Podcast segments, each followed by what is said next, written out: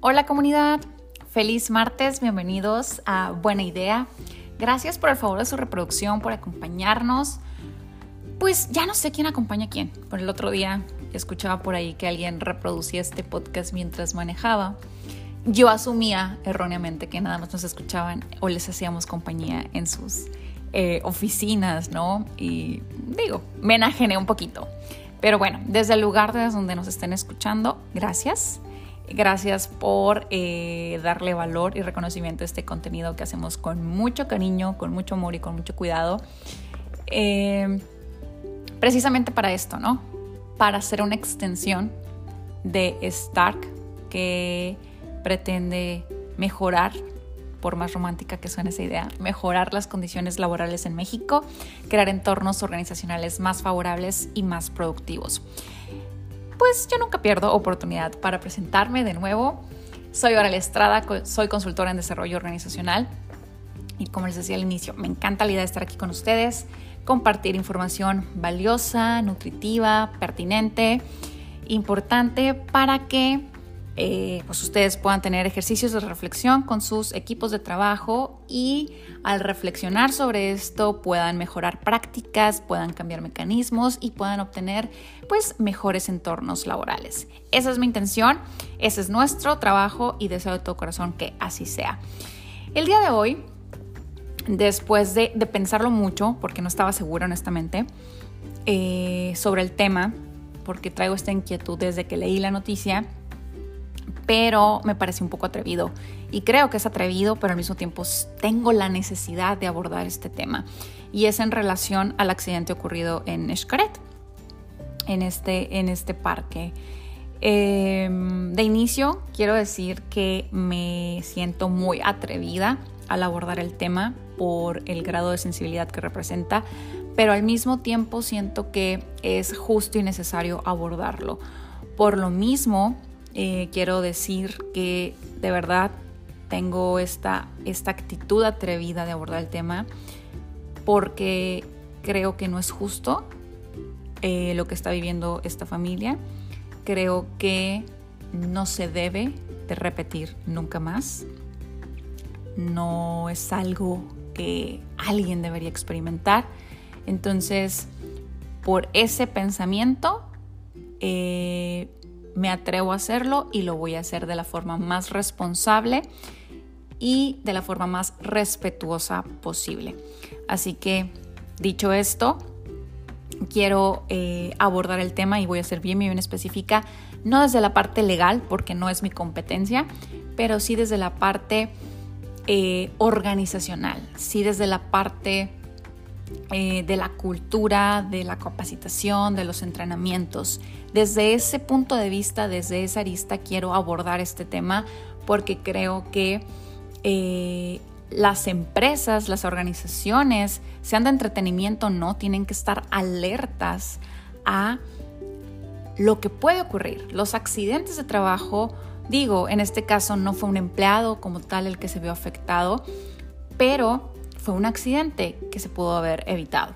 Entonces, sé que es muy eh, atrevido decirlo así, pero eh, vamos a, desmenuzar el por qué creo que sí se pudo haber evitado. Y de inicio, creo que es importante eh, partir con cómo lanza un comunicado el parque, el parque acuático Xcaret. y dice que acepta ¿no? esta parte Grupo Xcaret, reconoce que fue un error humano lo que ocasionó este accidente. Entonces, cuando yo leí esto, sentí mucho escosor, honestamente, y, me preguntaba, ¿cómo pudo ocurrir este error humano? ¿Sí? Y se los pregunto a ustedes también.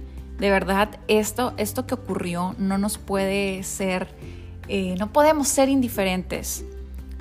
Desde la parte, sí, personal, familiar, pensar que pudo haber sido nuestro hijo, nuestro hermano, eh, pero también podemos traspolarlo como la propia organización, ustedes como líderes, como jefes de departamento, como responsables de área, que a ustedes les hubiera ocurrido un accidente de esta naturaleza con estas implicaciones, órale, ¿cómo responden?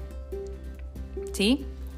ahorita ustedes afortunadamente no están en esa posición, ¿qué podemos hacer para adelantarnos y no vivir una situación de este tipo? Sé que muchos de ustedes tienen sistemas de gestión de seguridad y salud en el trabajo y eso es fenomenal. Pero ¿qué pasa para los que aún no lo han desarrollado? Y fíjense, curiosamente, en el podcast pasado hablamos sobre esto. Dijimos, el diablo está en los detalles. ¿Recuerdan? Hablamos de seguridad, hablamos de salud. Entonces, es necesaria, es obligatoria esta reflexión en este momento para todas las organizaciones. Así que vamos a dar inicio ya sin más preámbulo. ¿Qué pasa? ¿Cómo, cómo definimos, cómo conceptualizamos un error humano? Que es lo que ocasionó, según el grupo Xcaret, el accidente. ¿Qué es para ustedes un error humano? Fíjense, eh, yo quiero que en esta ocasión eh, ustedes se lleven una tarea. Ya sé que no soy su maestra, pero les quiero dar una tarea. Y es que eh, les voy a dejar unos enlaces para que lean un artículo sobre, sobre Larry Wilson. Larry Wilson es un consultor en programas de seguridad. tiene métodos y estrategias técnicas súper interesantes y ahorita se las voy a compartir también. Pero eh, antes, antes de eh, compartirles ese método, creo que es bien importante entender la esencia del error, eh, del error humano. Y es que, fíjense, el factor humano es la primera y la principal causa de accidentes, tanto laborales como catastróficos, ¿no? Entonces, si aceptamos de inicio que errar es algo intrínseco, intrínseco, perdón, al ser humano, ¿qué podemos hacer entonces? ¿Qué actuaciones podemos adoptar para minimizar los errores que suelen preceder a los accidentes? Repito, tanto los laborales como los catastróficos y sus consecuencias, incluso esto lo podemos llevar hasta la casa misma. ¿Cómo podemos prevenir accidentes? ¿Ok? Ahora, les decía, la tarea que les voy a dejar es leer sobre el autor Larry Wilson, que este es un consultor en programas de seguridad y que está basado en el comportamiento de empleados. Es bastante interesante, la verdad. Entonces, eh, este personaje realmente tiene pues más de 25 años de experiencia. Ha trabajado con más de 3.000 empresas en Norteamérica, en Latinoamérica, en Asia, en Europa. Realmente es, eh, es una referencia esta, esta persona.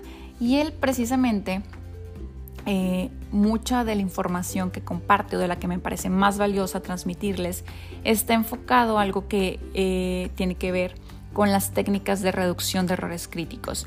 Y yo lo que les quiero compartir y que se lleven esta reflexión a sus casas y a sus oficinas es eh, la siguiente información. Dice en su, en su libro Safe Start, hay cuatro estados, ¿sí? La prisa en el trabajo, la prisa, la frustración, el cansancio, la autocomplacencia y, el, bueno, la autocomplacencia viene a ser el, exceso de confianza, eh, que pueden provocar o contribuir a que se produzcan los siguientes errores críticos.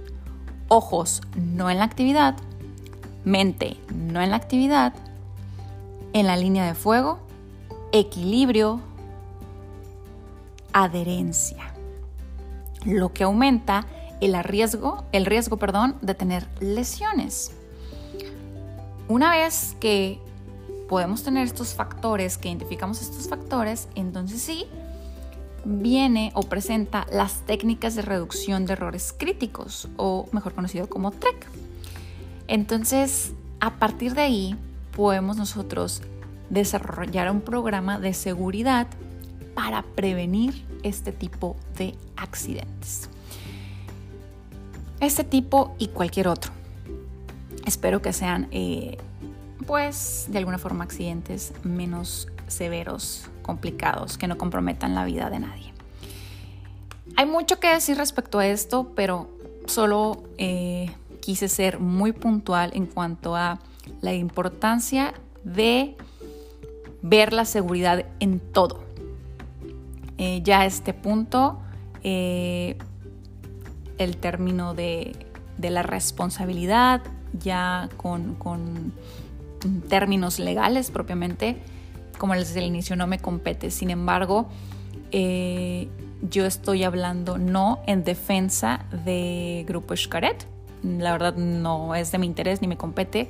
Yo simplemente quiero que ustedes como organizaciones, como líderes, eh, como jefes de áreas, de departamentos, como, como dueños o responsables de una organización, tomen como referencia esto que le acaba de ocurrir a una empresa, a lo mejor muy distinta a su giro, eh, pero esto que está viviendo una organización se puede presentar en cualquier otra.